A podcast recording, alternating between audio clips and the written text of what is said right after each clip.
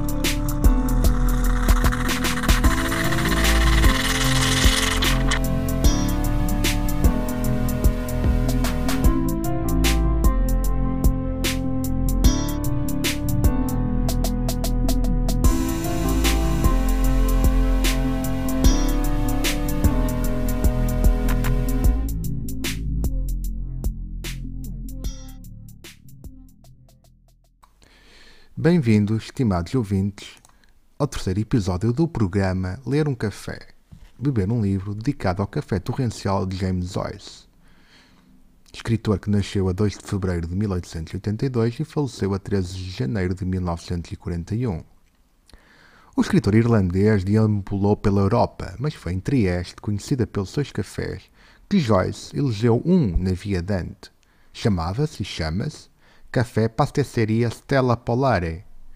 Joyce era um conhecido amante do álcool e pela frequência deste café Polare, sobretudo, mas provavelmente por visitar regularmente a rota da cafeína de Trieste, nas noites primordiais do século XX, numa Europa funâmbula, como a que passados mais de 100 anos revivemos, noutro contexto é certo, mas com as marcas do homem incorrigível. Nem quando conheceu Jung, Joyce encontrou emenda para o Homo sapiens, uma denominação bem irónica face ao devir do tempo. Nem sequer nos exercícios espirituais dos jesuítas da sua tenra idade encontrou Joyce solução para o homem moderno.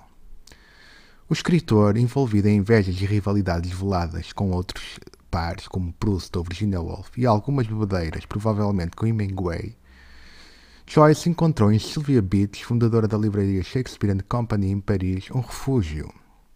Os locais de culto de hoje eram os templos marginais à literatura da época. No inconsciente de Joyce fervilhava Ulisses. Escrever bem é escrever no filho da navalha.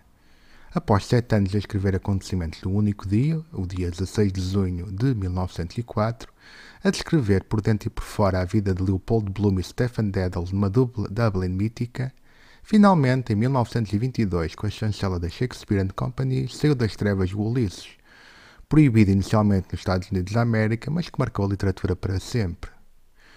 Curioso é o facto de Joyce ter gravado em 1924, a pedido de Sylvia Beach, um excerto do Ulisses no estúdio de gramofone HMV em Paris.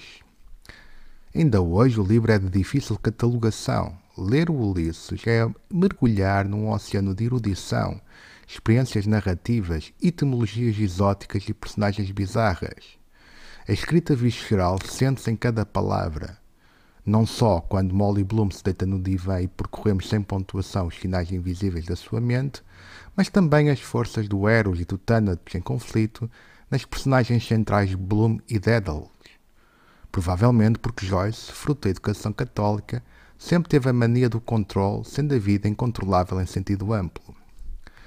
A escrita de Joyce é absolutamente sensorial e verosímil e, por isso, apesar da complexidade e paciência para ler as centenas de páginas, o leitor encontra os aromas do café, mas também dos ovos da cerveja preta e dos incomparáveis rins fritos, onde tudo se filtra, a obra e a vida.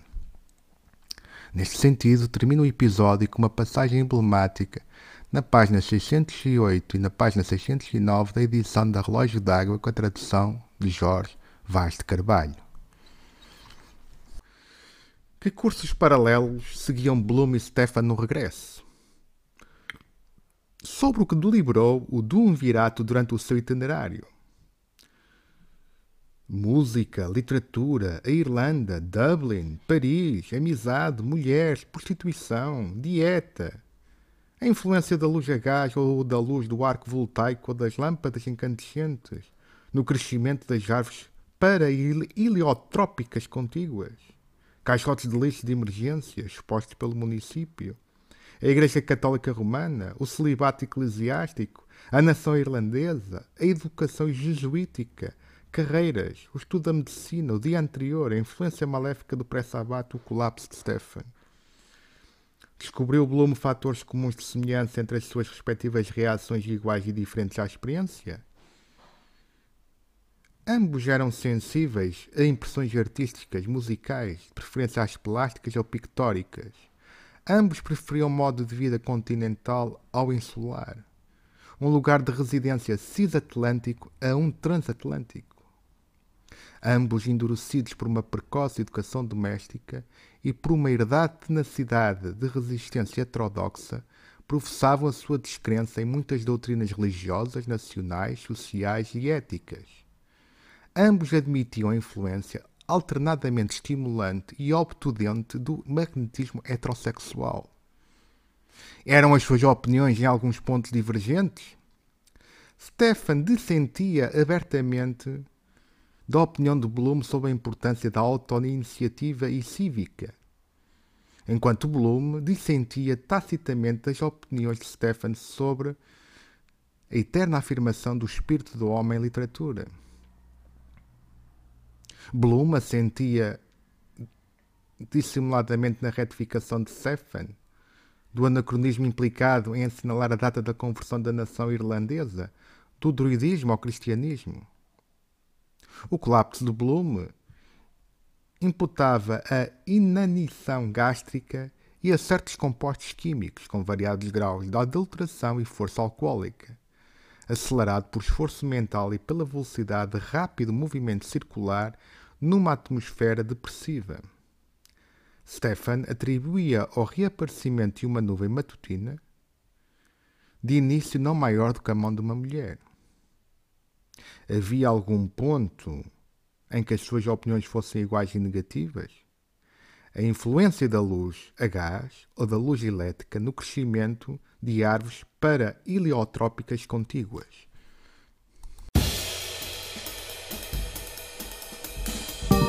Ler um café, beber um livro. Um programa da Estante do Porteiro com João Nuno.